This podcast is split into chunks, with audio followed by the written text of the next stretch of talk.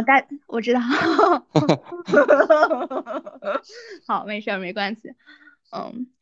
大家好，我是周周。呃，今天呢，我们请来了程军，一起来聊聊人类图。那人类图是，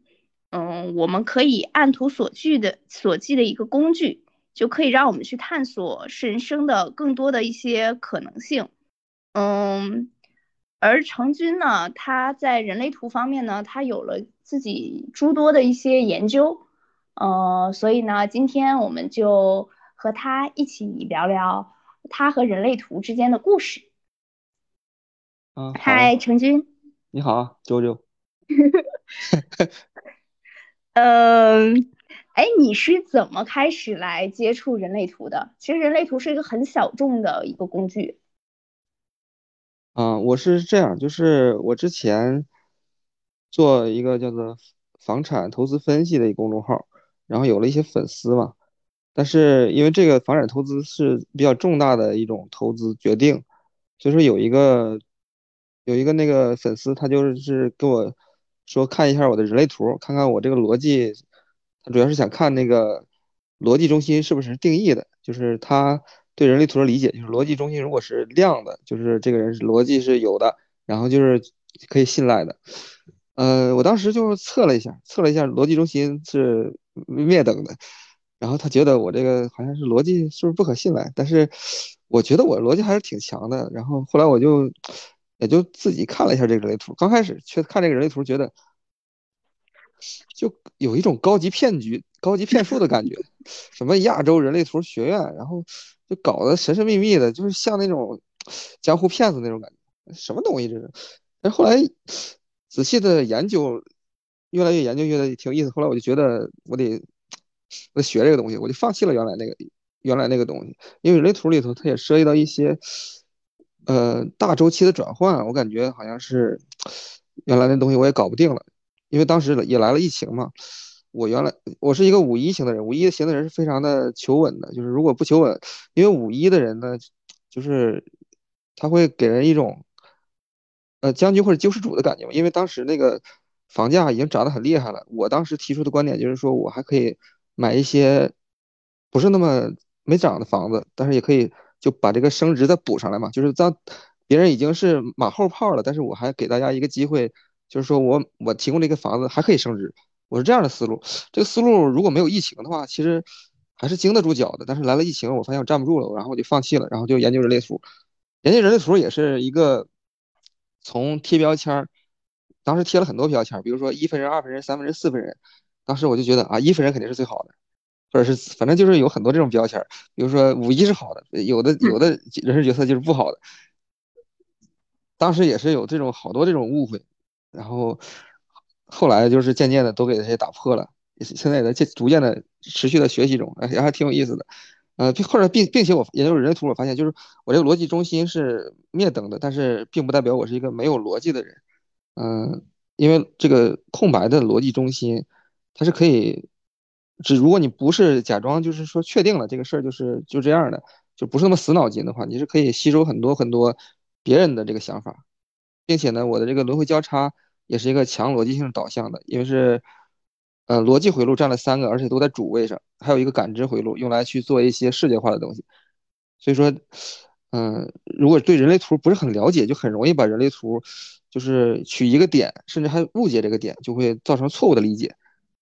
那么这就是就是把一个好东西给它用偏了啊！我说完了。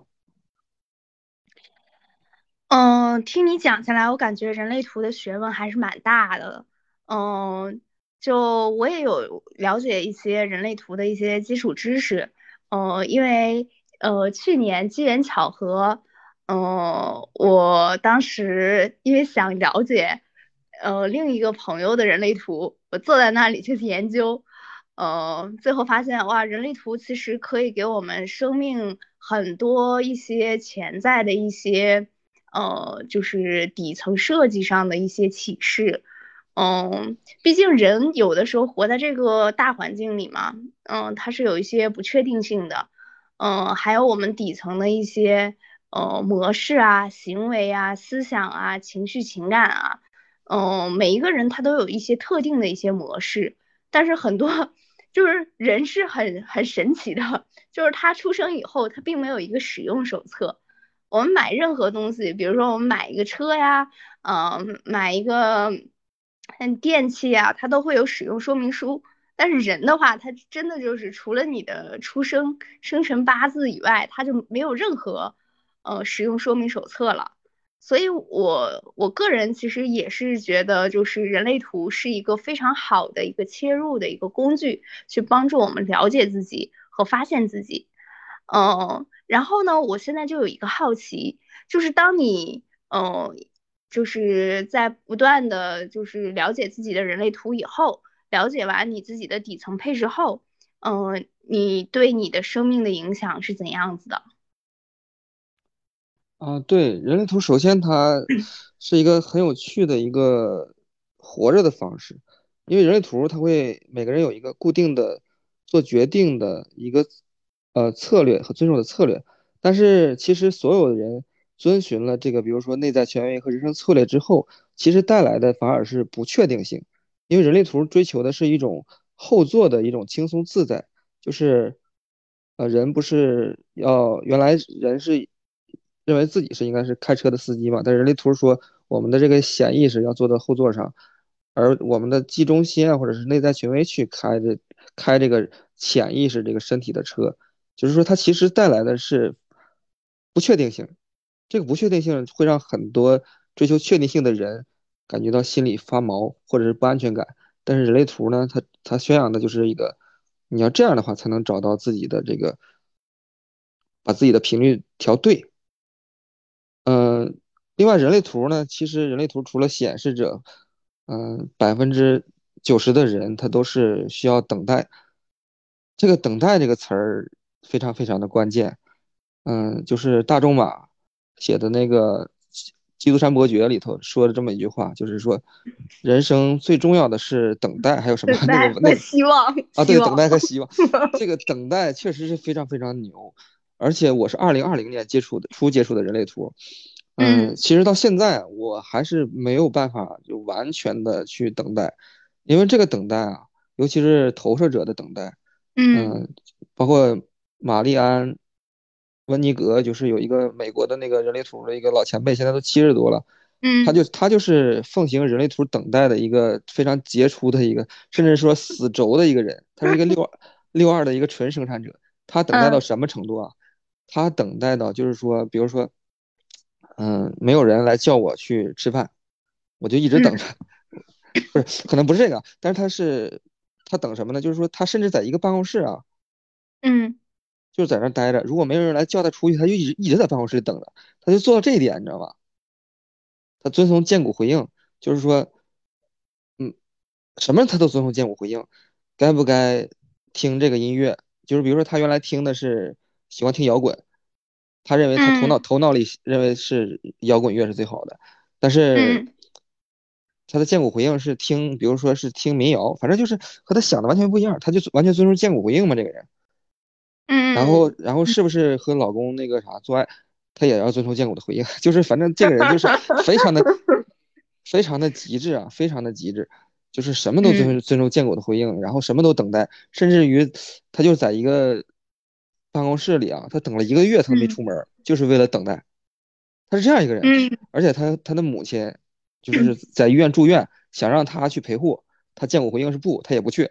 反正他就是一个，就是在某些人看来是疯子，但是在某些人看来是天才这么一个人。然后玛丽安·温尼格，嗯，他最近在台湾开课啊，说投射者应该怎么等待呢？嗯，最开始是，嗯，如果是别人跟你说话，就是投射者和别人跟说话，你感觉到对方的能量是不接受的，那么你马上就要停，不要再多说一句话。首先要做到这一点，这个你能理解吗？能，就是一旦感觉对方不想听了，你就不要再 说了。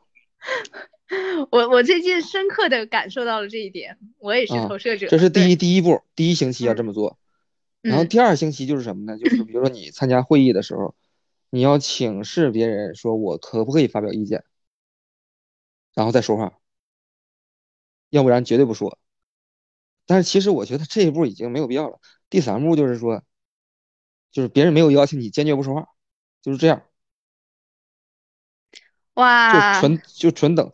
当然，可能和家人啊和亲人可能这个需要稍微宽容一些，但是就是说和陌生人就是做到你不跟我说话，我绝对不是开口，就那种。但是这个，也是很难，其实很难。但是我其实在在办公室里，反正我尽量这样吧。有的时候忍不住，可能也会说两句。但是有的时候说，你你可能有这种体会啊，就是你说一句话，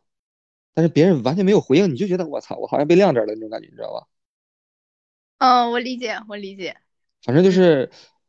投射者的等待。首先，第一个是从这种小事上去等待，最终能够等待来真正就是说认可你、识别人的，就是说你们一起做事儿的那个人。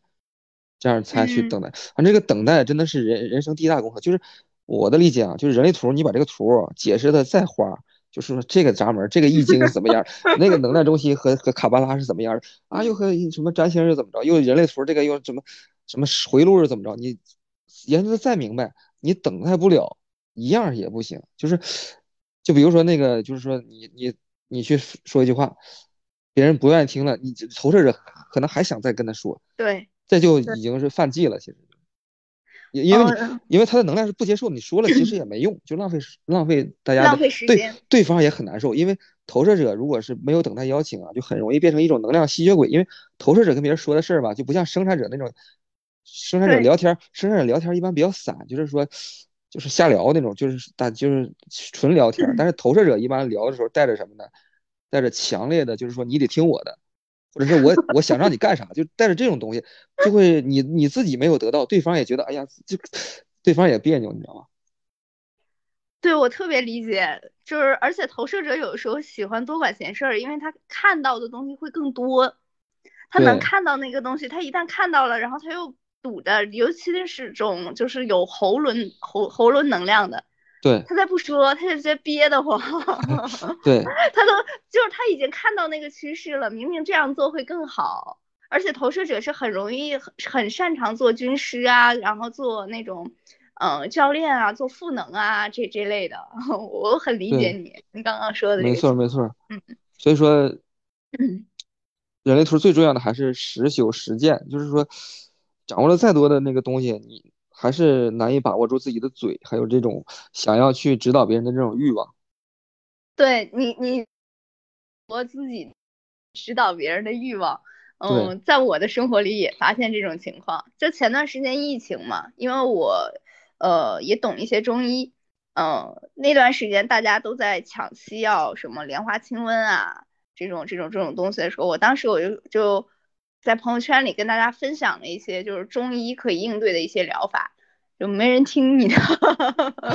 当时非常沮丧，真，的非常沮丧，特就是就。是这样，因为因。为你你你明明知道很简单的方式就可以把这个东西给规避掉，甚至可以缩，短这个这个东西的进程，可以减少一些痛苦，但是没人听你的。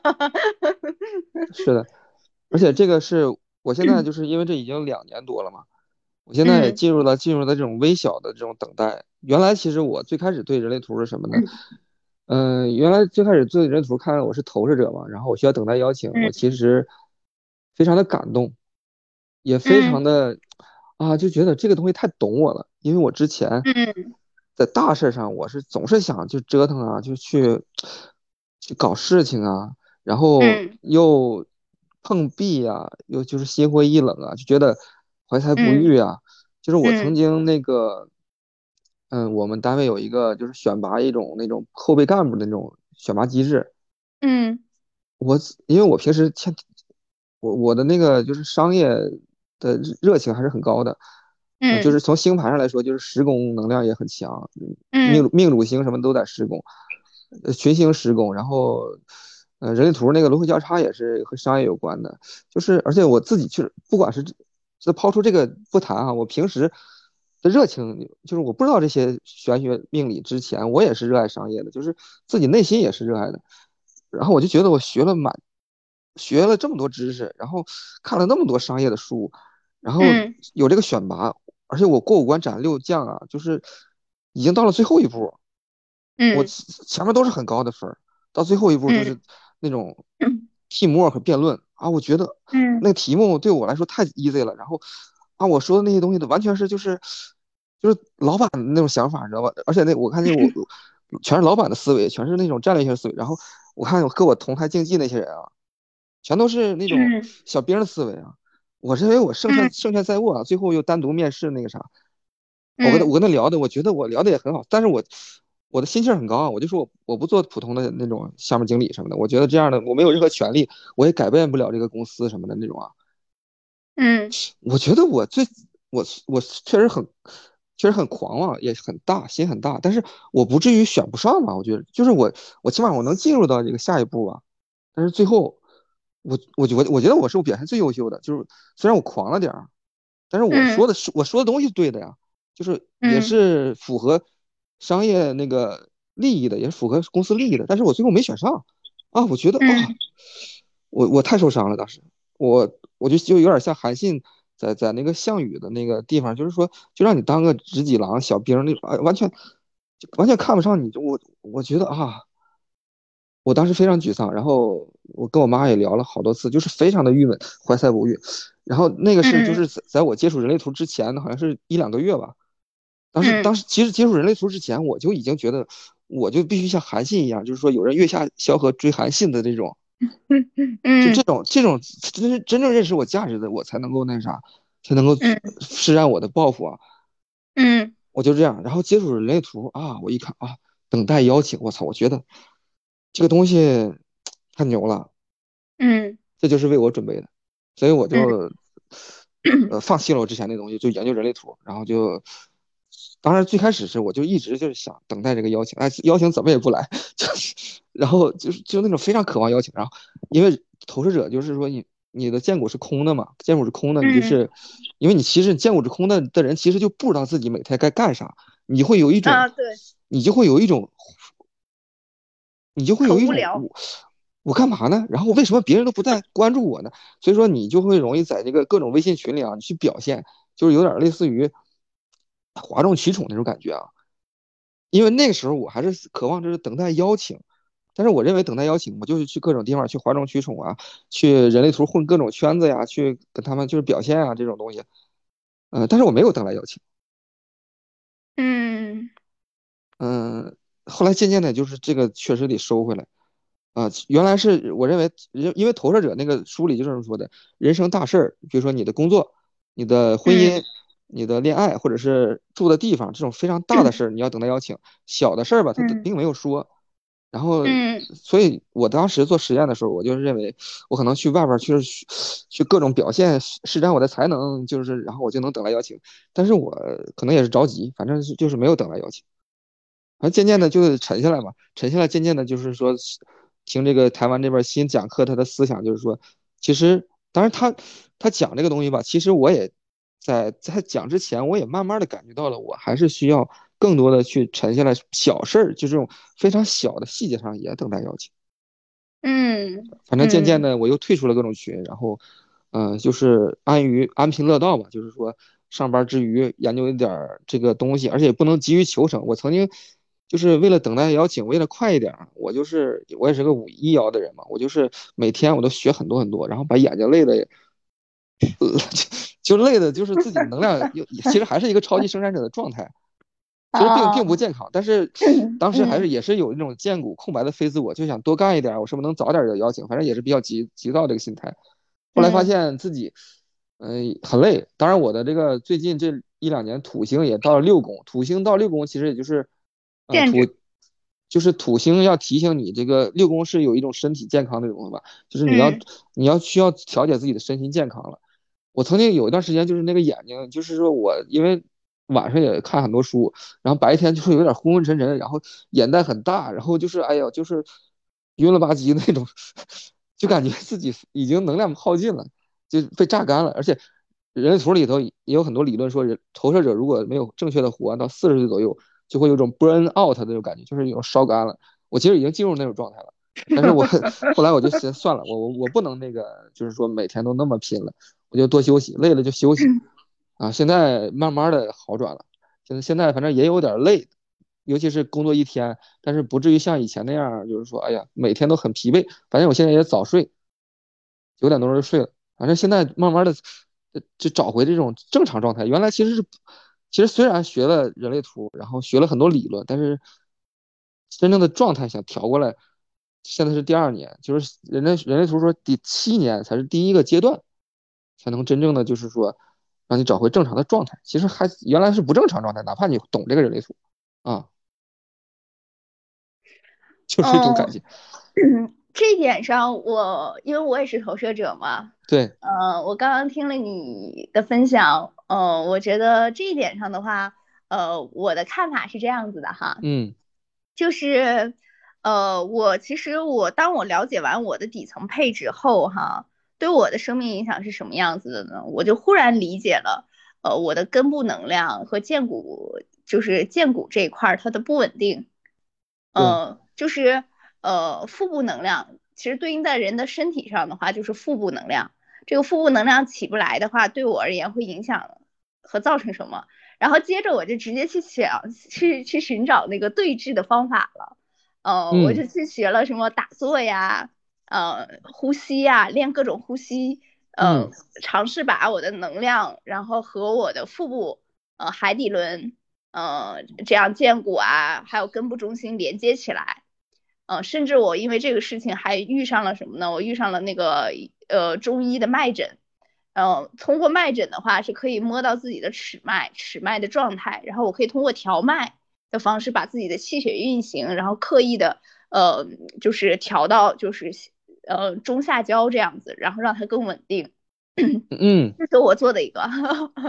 我我的话我是喜欢通过这些工具，然后来突破自己的限制。哦，我我我是我是我是这样的一个思路，就很很有意思，就是大家思路是不一样子的，就是这因为有些东西对于我们而言哈，就是了解完人类图或者说学完人类图的话，它它有不同的一些指指导的一些方向，就是像的话它是有无无数种的，就看我们怎么去用，我觉得这这个也是蛮好玩的一件事。嗯，对，就是人类图它其实是一种。有点类似于中医的气脉的一种学科，因为它毕竟和卡巴拉和能量中心是有关的。其实，其实我修人类图啊，因为我的那个，你也是你也是七个空白的中心，我也是七个空白的中心。尤其我们的剑骨，尤其我们的头脑和底底那根部中心是空的，因为这两个是压力中心嘛。对。我我不知道你之前什么样，我之我之前因为这个经常有一些急事儿压力，我会鼻子流鼻血或者口腔溃疡，就起大泡嘴里头。我不知道你有没有这种经历。以前我没有啊，那看来 是因人因人而异。因为我很早，我我很早的话就是在练瑜伽，我是会通过一些瑜伽的方式，呃，一些其他的方式，而让自己不去被外界的这种环境的压力受到影响。因为我感觉受到我之前那你练瑜伽练练瑜伽之前是什么样？有没有这种就是爱爱起大泡啊，就是这种着急上火的表现呢？呃，我没有，我我的话主要的主要的方式是什么什么呢？倒不是说就是身身体上上火或者感受到那个压力哈，嗯嗯，就没有这种上火的方式。但是如果我感受到那个压力，我会躺平，我会不愿意动。对我我的方式是不动，就是在那儿可能会睡觉啊，会干嘛的？我可能就就就是躺着这样子。对我是另外一种表现方式。哦。对我感受到那个压力，我回避，我回避，我回避竞争。对，这个可能可能和人生角色是有关的，因为你是潜意识，你是四六的投射者嘛，潜意识六爻。其实人类图你之前说你要活出四爻，其实人类图最主要的还是要活出潜意识，你知道吧？嗯，潜意识五一呢，就是要有一个自己的拿得出手的一个理论基础，就是你要比别人别人更懂，这是五一五一的立身之本。但是四六呢，其实是。你要活出一种六爻的心态，其实你这个躺平其实就是一种六爻的心态，是吗？为什么？对，为什么？嗯，因为四六的人他他是需要自己独处去疗疗愈的，因为你总是在四爻，总是在就对朋友掏心掏肺，你会很累的，你会能量很消耗，很累，对对，所以你需要，因为本身就没有没有底层能量啊，对，而且 六爻本身是有一种，就是说六六爻本身就是说我独善其身，不是爱管事儿的。但是五一是不一样的，五一其实五爻它是要解决问题的，所以说我的压力就是来自于是就什么事儿我都想给他摆平，你知道吗？哦，五五一的人就是说，五一的人就是说来什么事儿，哎，我不能躺平，我得去把这事儿整了。就是五一都有这样的心态，甚至五一有点就是说我我自己累点，但让别人请，就是有点这种舍己为人的这种劲儿，所以说不一样。对，不一样。但是我我同样是投射者也不一样，不一样，对吧？这人生角色还是很重要的，这个摇位的。其实我之前之前有那个严重的这种流鼻血和口腔溃疡的问题，但是我修了人类图，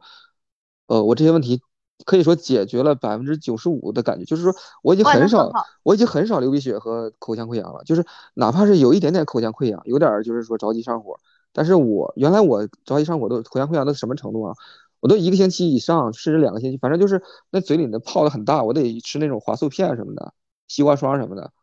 才能消下去。现在我的口腔溃疡啥就有一点起来，然后，嗯，我又调节身心，它又下去了，就这种 啊，这种是的，是的，这种感觉让我我觉得真的是这个人类图对我来说还是很很有效用的。就是说，其实有一些东西是你自己自身能量没有调节好，而不不是需要去吃药什么的，你自身就能调节回来。只不过是咱们，只不过是自己不了解自己的非自我的 缺陷，而你不不知道怎么去去化解它，就是。接化就是那个谁接化发嘛，就是其实人类人类图里这些能量你是需要接化发的，就马保国那个接化发，真的是也需要接话法啊。是，我也觉得就是通过人类图，你可以更好的了解自己的身体情况、健康情况，然后还有就是呃，你更适合什么，呃，倾向性的一些行为、一些模式是什么，就了解完这些会更更更多的会产生一种自我接纳。就我不知道你有没有这种感觉，对，是的，嗯，哎，你有尝试过通过人类图去窥视一些未来发生的一些事儿吗？啊，呃，非常有尝试，因为我为什么要学人类图呢？就是我当时对人类图一知半解的时候，我就去人类图官网看了一下，人类图的官网有那个二零二七年什么之类的，反正就是看着好像 挺吓人的，你知道吧？还说什么 the door is 什么 is closing 什么，就是反正还有几年这个门就要关闭了，就这种，你知道这种东西，一看就感觉我操，好像是什么世界末日来了那种感觉，知道吗？啊。然后我就觉得，哎，而且我还是个五一啊，我就觉得我好像肩负了什么使命，我需要怎么怎么怎么怎么着，就是说，呃，可能我也有海王星在十号闸门有关，反正我就总是去把自己幻想成一个救世救世主那种东西，我觉得。这个事儿和我有关系，我得研究这个东西。嗯，而且我也看了人类图大预言啊，反正人类图大预言里说的那些东西，因为这个二零二七年嘛，就是要从计划的轮回交叉转换成沉睡的凤凰的轮回交叉。计划的轮回交叉呢是，呃，三十七四零九十六。嗯，三十七四零九十六代表着什么呢？三十七和四零形成了一个通道，这个通道是关于交易。嗯。贸易，嗯，赚钱养家，嗯，结盟，嗯，九十六呢是什么呢？要要有自己的科学技术，嗯，就这种东西，就是，呃，从一六一五年到二零二七年是这个轮回交叉的能量，就整个地球是在这个状态下，这个状态下会有什么结果呢？表现形式就是说，地球上会进行全球的贸易，然后会有。会有结盟，就比如说有有欧盟，有北有北约，啊，有什么这个华约之类的这些结盟，然后大家会进行贸易，然后共同的建设这个全球全球村的这种感觉，然后全球化就是说一个汽车可能全世界各地给它生产啊，最后组装啊，是这种的，就是包括手机啊这种互联网都都都是全球化的。但是进入到二零二七年之后呢，这地球的状态是沉睡的凤凰，它是五十五、五十九、三十四、二十，它变成了什么的状态呢？二十到三十四是一个完全个体，我自己要为自己的力量负责，去寻找我当下要做的事儿。然后五十五和五十九呢，又是和精神啊和性什么相关的，就是和精神状态啊和和那个自个自身的自由啊相关的，嗯，这么一个东西，就是说。嗯，不是在全球化了，而是要自己顾自己了。要因为呃，它是四百年一个大周期，走一个窑，走一个闸门儿，然后四百年除以六，它是走走一个窑。那么首先是从三十七点一，现在我们是在三十七点一，现在就是快到二零二七年是三十七点一，有那么六七十年啊，是三十七点一爻，三十七点一爻是父亲母亲，就现在我们在是在这个状态，然后要走向五十五点六，五十五点六是什么意思呢？五十五点六是自私，self self selfish selfish 好像是这么一个词儿，就是它在易经里是什么呢意思呢？就是说。易经里那个意思就是说，嗯，你自己家过挺好，但是你你自己家过挺好，就是说地主家也没有余粮了，你知道吗？外边人都已经那个 吃不上饭了，你地主家也没有余粮了，你这样干，就这种感觉，自私。自私，你你刚刚说是五十五点六这一爻是吗？就是对雷火风的第六爻。雷火风的第六爻。呃，它是从正好我这正好有有本易经，我看一下哈。五十五点六爻哦，就是什么闭其户，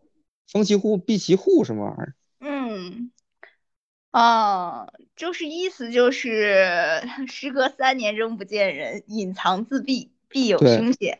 对，就是说整个这个，当然当然其实也不能，易经的这个爻它是凶还是吉，其实也不能完全的去用来直接直接就判断这个事儿是凶和吉。对，要看不能不能不能这样。不能这样，但是给我的感觉还还是不是特别那个好的那种，就感觉，呃，因为从那个人类大预言里头说，就是说，嗯，那种全球化的东西，呃，什么大型的组织、医院、学校什么的，他说都会慢慢的瓦解，但是他不可能，不一定是就是说，二零二七一到，啪啪啪全完蛋了，他可能是一个，它是一个四百年的周期嘛，他可能。前二百年解构掉，后二百年就慢慢的又又转向下一个那个主题，好像是这种感觉，就是有点类似于啥呢？就是说，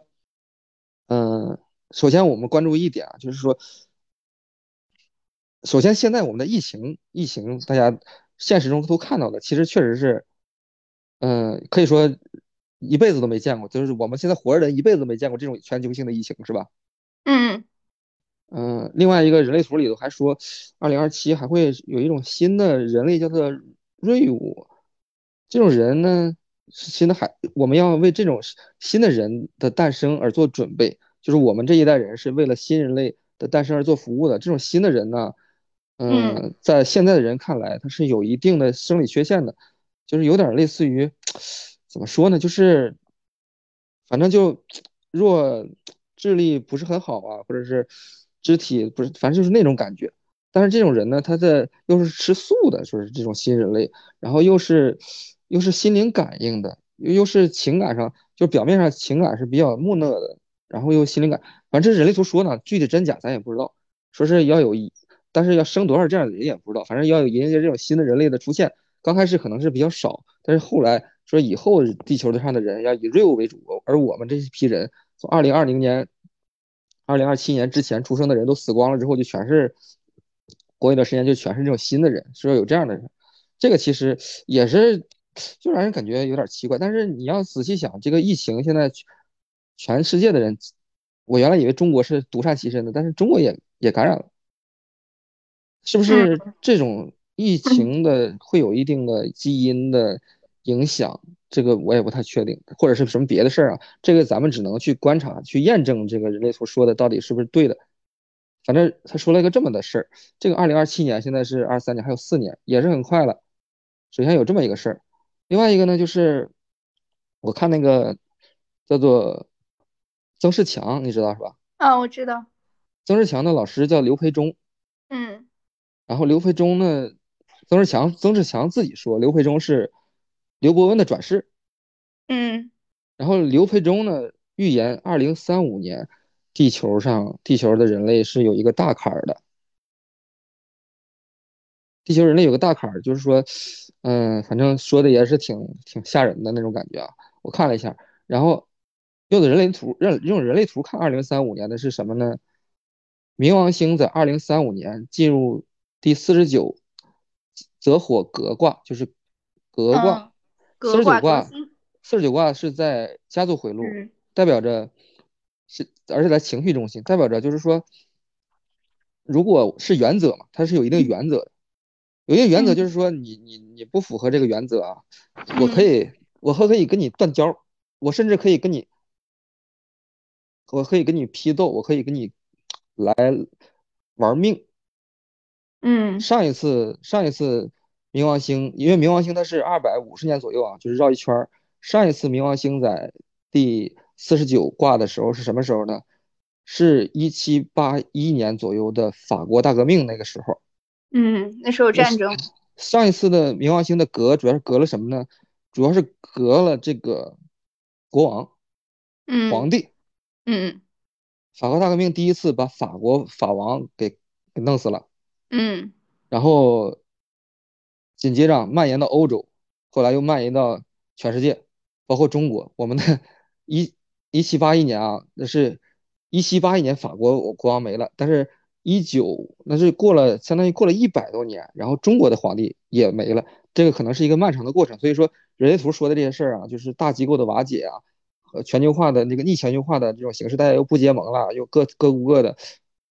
这种可确实可能你这么这么一看，可能是，但但是但是原来和现在不太一样，原来是一个不是一个信息社会，原来的那个大家的交流是很慢的，就是说，嗯蒸汽机到中国它可能需要很，因为它信息是不是很发达，但是现在信息是很快的，所以可能进程要比那个快。你刚刚说的这一段儿让我想到了什么呢？就是我们，嗯，古语有言嘛，嗯，就是天下大事，分久必合，合久必分。那全球化这个其实发展的道路的话，它就是一个合的过程嘛。对那合久了，必然又 又要分开。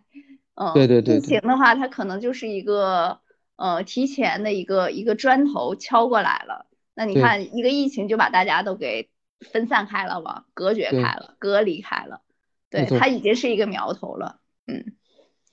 所以说，二零三五年啊，冥王星进入四十九，我觉得啊，我不一定，但是我觉得可能还是要有一些革的东西有一些革命的东西出现。嗯，革新，而，而且而且这个底下是离卦嘛，离为火，火的话也是有战争的元素。嗯对对，嗯，明白，嗯。这是我的嗯观察。对，还蛮有意思的。就是通过人类图的话，我们大的是可以看到整个的，就是人类社会的一些进程，可以窥视到这些。小的话，就是我们个人的一些基础的一些设置，呃、一些设对定，对，蛮有意思的。嗯这些东西也只能是说自己的一种，呃，因为这个是和水平也有关系，只是只能是自己的一种猜想，并不是就是胡说吧，可以说是，咱并不是有有什么那种李淳风啊那种很高的人那种水平，现在还做不到啊，只能是自己的一个谈资啊，我我觉得这个猜想是很有意思的，嗯，因为拿出来的话，大家可以互相交流嘛。对。因为毕竟有这样的一个象在，嗯。对，而且现在不是说二零二四年进入什么什么离火火离火运，离火运啊，这个嗯这个你怎么看？离火运二十年。嗯嗯，离离火运二十年的话，其实它就会让人会去倾向于去了解一些精神方面的，呃，灵性方面的，嗯然后文化教育方面的，就是大家会更重视这些。嗯，然后中国的话，它之前不是走了土运，走了二十年，所以房地产啊这些，它就发展的很好。但是马上从土运进入到离火运以后，嗯，那肯定就是它会转向一个另外另外一个方向。所以大家现在，嗯，你别看疫情三年哈，疫情三年好像似乎就是，呃，很多事情表面上好像按下了一个静止键，但是大家都在内在的话，都会去思考一些什么样的事情呢？就比如说存在的意义，然后个体的价值，嗯，还有呃个人和社会的关系，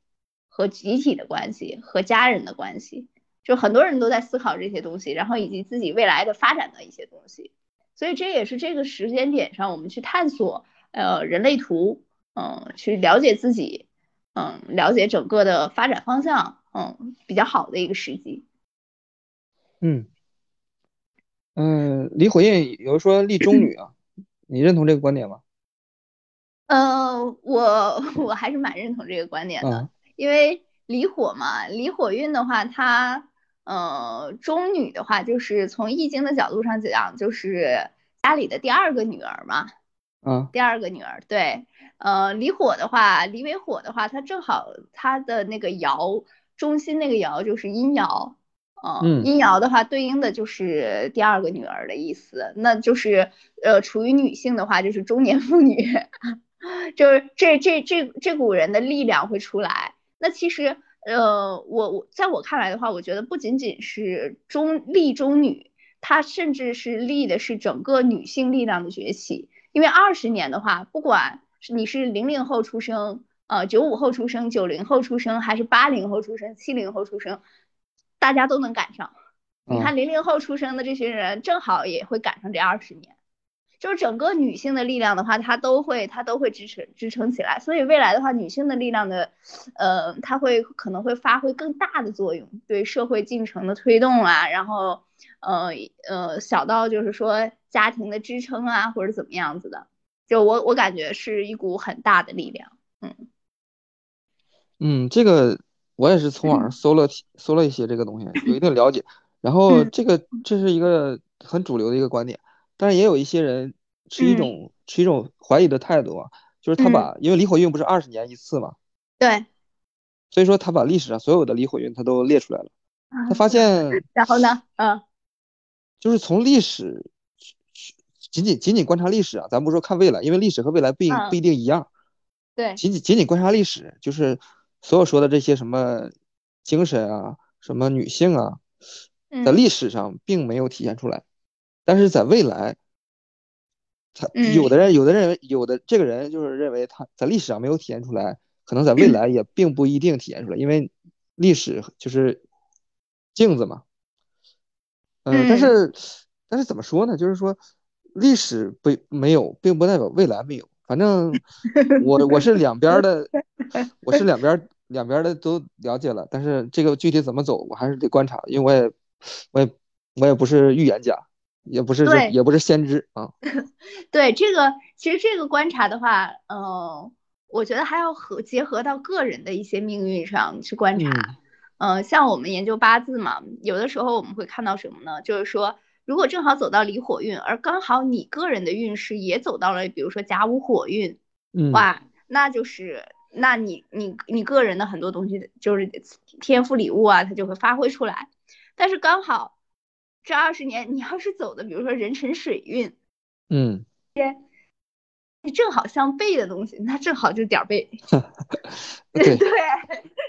这这就是这就是说也也得看个人的那个运势走啊到哪，对对对然后以及你能不能去自己去平衡这个事情，知道自己可能会发生什么事情。嗯，那我我我可能在这方面我就会去注意一些。嗯对对，这个这个这个是我们研究这些，呃，不管说研究精神也好，或者研究玄学也好，或者说研究呃各种工具也好，它其实，嗯、给我们，嗯，我觉得主要有两方面哈，一方面就是一了解你自己，二，嗯，你去更好的去应对未来，因为未来很多东西都是未知的，嗯、你你能抓住的已知的东西太有限了。